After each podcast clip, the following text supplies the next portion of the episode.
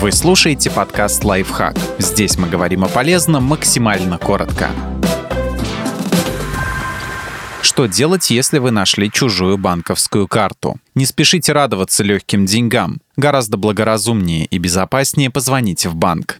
Не думайте о халяве. Даже если карта еще не заблокирована, воспользоваться ей вряд ли получится. Так, например, при попытке оплатить что-нибудь в интернете, пароль придет на номер телефона держателя. Почти везде предусмотрена двухфакторная аутентификация. А при попытке снять наличные вы попадете на камеры видеонаблюдения, которыми оборудованы банкоматы. Да и сделать этого, не зная пин-кода, у вас все равно не получится не ищите владельца. Хлопоты по перевыпуску банковской карты – это не ваши проблемы. Благородный порыв вернуть пропажу может обернуться против вас. Допустим, вы нашли держателя карты через соцсети. Повезло, редкое имя и фамилия. Но при личной встрече вместо «спасибо» можно получить обвинение в воровстве позвоните в банк. Сообщите, что карта утеряна и продиктуйте ее номер. Это поможет держателю сберечь деньги, если он еще не хватился пропажи. Телефон горячей линии банка указан на обороте пластикового носителя. Банк свяжется с клиентом и заблокирует карту уничтожьте пластиковый носитель. После звонка в банк разрежьте карту ножницами на несколько частей и выбросьте. Лучше в разные мусорные баки. Карта является собственностью банка, об этом написано на ее обороте. Формально держатель не должен ее сам уничтожать, даже если закончился срок действия. На практике никто не будет разбираться, кто и как избавился от просроченной или скомпрометированной карты. Ведь в данной ситуации это уже просто кусок пластика.